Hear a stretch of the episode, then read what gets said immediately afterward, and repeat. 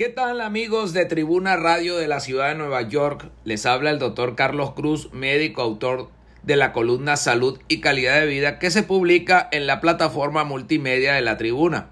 Esta semana vamos a estar conversando sobre la infección por el virus respiratorio sincicial. Este virus ocasiona en las personas eh, una serie de síntomas que ocurren dentro de los 4 a 6 días después de haberse infectado.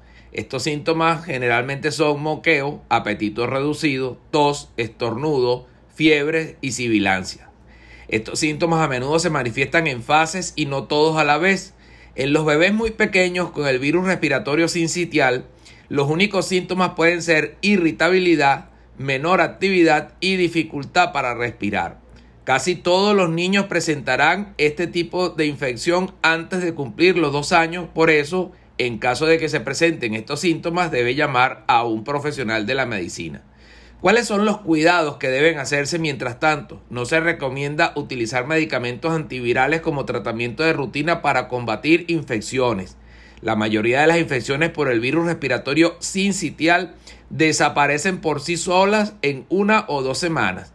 Sin embargo, algunas personas pueden enfermarse gravemente a causa de este virus.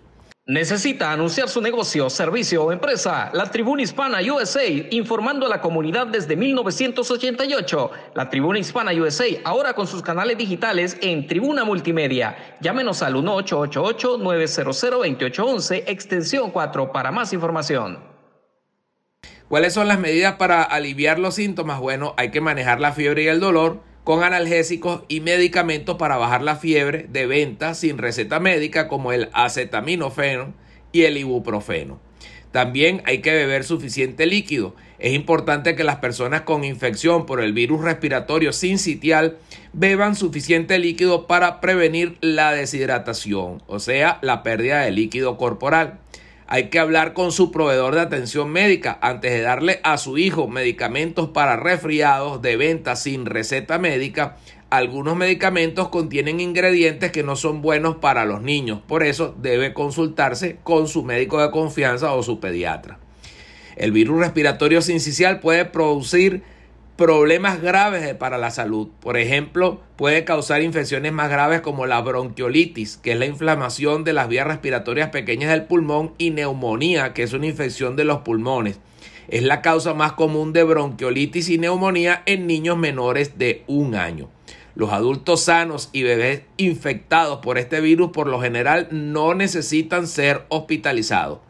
¿Cuál es la forma de transmisión de esta enfermedad? Bueno, a través del contacto directo cuando la persona tose cerca de otra persona, ¿verdad? Cuando se le da la mano y está contagiada pues por las goticas de flujo cuando la persona estornuda o tose y por tal razón es importante el lavado de las manos y el uso de mascarillas si hay muchos casos dentro de su sitio de trabajo, dentro de su casa o en la zona por donde vive.